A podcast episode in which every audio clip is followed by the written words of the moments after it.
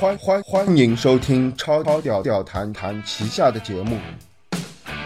这里是颜屌斋，大家好，欢迎光临超屌谈旗下节目《颜屌斋》，我是超屌谈大叔。我是超屌谈小 B，超屌谈是一个科技加人文类的 lifestyle 节目，它是一款整合了 talk show、电子玩具测评、实用社会技巧指南以及成长心理疏导为一体的综艺类节目。超屌谈 Super Chat 是一种年少烦恼人生的陪伴，有福同享，有难同当。这里有最实用的电子玩具使用指南，让你痛快淋漓的玩游戏；也有最专业的菜鸟面试指南，让你无实习也可赢得工作机会；更有 PK 式 talk show 来一起比比，各种成长的烦恼，让烦恼滚去火星。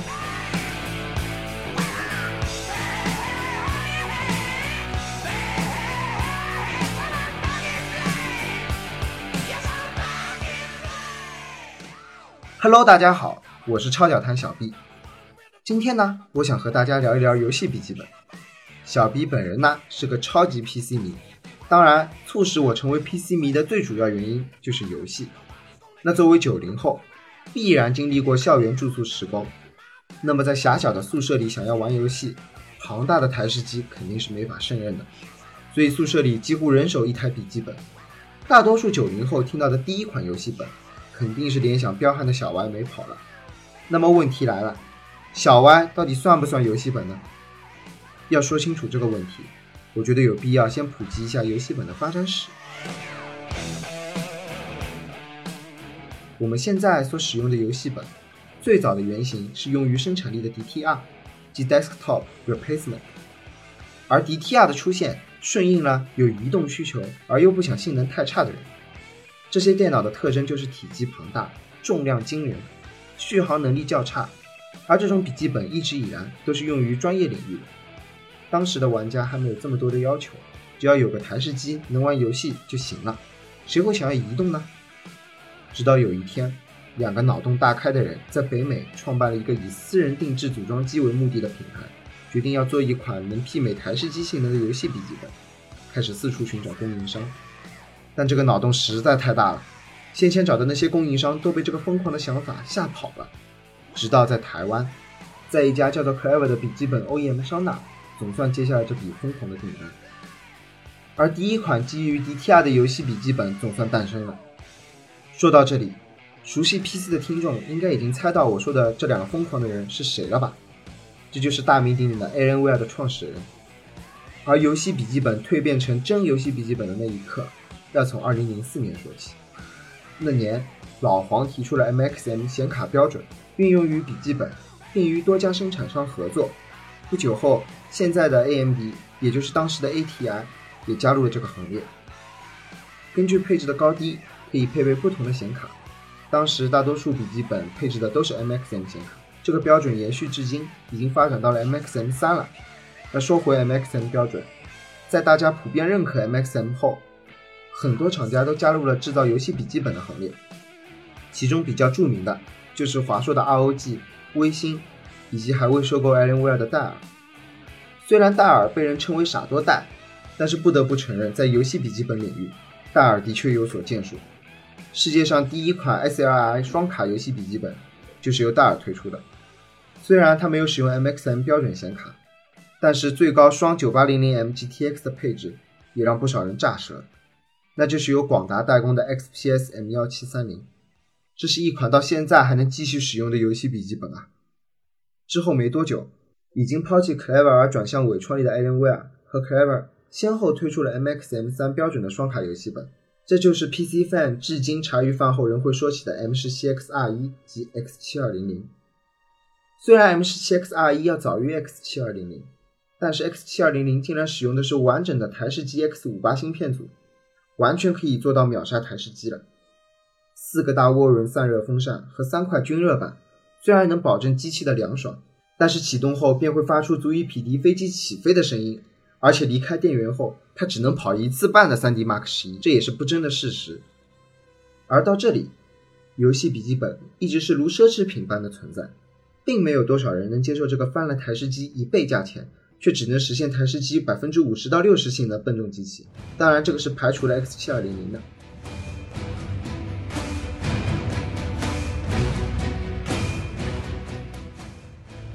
就在这时，搅局者出现了。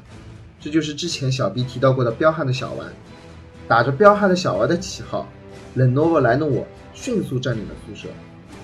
虽然联想从 Y 四五零五五零到 Y 四七零五七零，从未说过自己是游戏本，但是不少卖家打着游戏本的旗号大肆宣扬，不少小朋友也为了自己买了联想的小 Y 而自豪。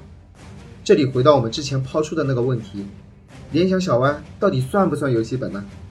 作为游戏本，小 B 认为必须要有以下几个明显的特征：一、配置必须要好。以目前来看，i7 四核是必然的，具体型号就无所谓了。毕竟四核后玩游戏方面的区别就很小了。显卡必须带 GTX，或者是 AMD 二百五十六位宽的显卡，以满足一零八零 P 的需求，否则还怎么能爽玩游戏呢？二、配置既然高了，那发热肯定高。如老微星这样的单个暴力大风扇，或者直接双风扇，而双卡机三风扇、四风扇也是很有必要的。全机至少要有四根以上的热管，而表面用通俗的话来说，最起码就是要做到不烫手。专业的说法是，设计散热功耗必须满足所有硬件的 TDP 最高设计功耗的总和。如果还有余量，那是最好了，这样就留足了稳定超频的空间。三。易于拆装升级，可 DIY 部分较多，CPU、GPU、内存、硬盘四大主要配件均可以进行替换。四，位于时代前沿的屏幕，高分辨率是起码的。五，外观必须按年轻化的风格进行设计，毕竟商务工作站和游戏本的风格相差很大。时至今日，外观的工业设计也会影响相当一大部分消费者的采购决定。对于九零后来说，看着就不喜欢，怎么会买呢？以上是对于所谓游戏笔记本硬件上的定义，但我们千万不要忘记，游戏游戏游戏笔记本最重要的还是“游戏”两个字。如果我们仅仅以硬件来衡量其价值，那就是本末倒置了。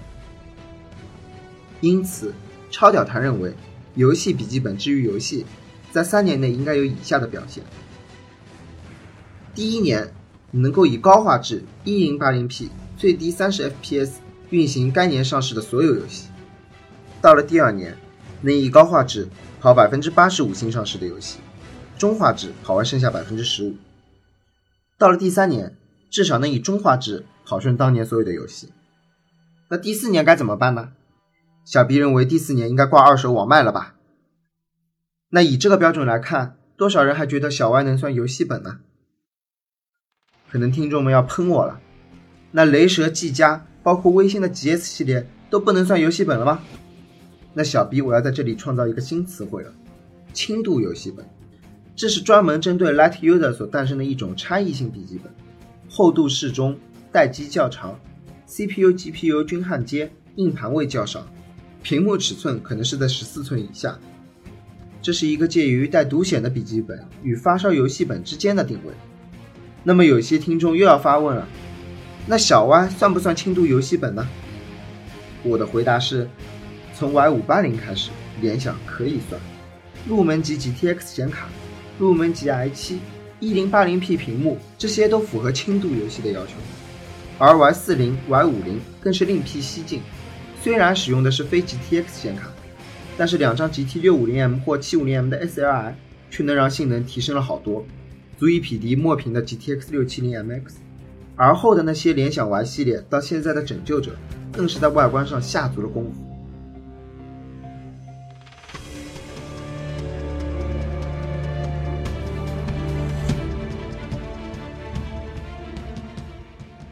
那定义完联想，我们来看看其他品牌的表现。微星和 ANVR 都相继推出了外置显卡盒，玩家在家时。可以通过连接外置显卡来提高性能，这固然可以简化 DIY，延长焊接显卡笔记本的使用寿命。但是 ANVR 你这堂堂 DIY 出身的品牌啊，把自己游戏本本身搞得一点 DIY 性都没有，这样真的好吗？ROG 你好歹一个败家国度，竟然有几年没出过旗舰卡的游戏本，而且有些竟然是焊接的，就算是插槽显卡，竟然不是标准的 MaxM，丢不丢人呢？二级游戏本的可 DIY 性死于 G 七三。我们盼星星盼月亮，总算盼来了微星的双风扇游戏本和双卡本，但是你竟然做了英特尔的走狗，焊接了 CPU，真是给你跪了！好好学学 Clever，硬脾气劲上了台式机 CPU。那 Clever 你也别得意了，你那反人类的键盘、反人类的音响，还有 G 七零那反人类的虚焊 EDP 接口，把这些做好能死吗？这些才多少成本呢？技嘉和雷蛇本是一家，只是雷蛇后来换了 OEM。好家伙呀，焊接 CPU、焊接 GPU，连内存都焊接了。得了，你把硬盘也焊接了吧。那前面说了些联想的好话，那现在又要吐槽吐槽联想。那联想，你敢不敢把散热做做好呢？每次玩一个小时游戏，手都快熟了。总而言之，言而总之，没有完美的产品，只有最适合你的产品。各位听众自己酌情考虑一下，看看自己需要什么。自己又能舍弃什么？希望大家都能挑选到自己喜欢的游戏本哦！如果在选择上有什么纠结的，大可到一点点 org 的论坛，大叔和小 B 为你提供一对一的指导啊！最后，超屌谈总结了以下几个超屌购机要点：一、永远以自己的需求为第一考虑对象，不要购买超出自己需求的产品；二、性能未必是你最需要考虑的部分，影响整体使用体验的。可能会是键盘或屏幕这种你第一接触的部件上，而游戏笔记本一旦选定，更换键盘和显示屏的可能性远远低于台式机。三，根据实际情况，大量的二手机也许是你最经济的选择，不要因为面子的问题而忽略，选对的才最屌。四，坚持收听收看超屌谈节目，确保你的精神和装备都是最屌的。谢谢大家，这期节目就到这里了，下次再见。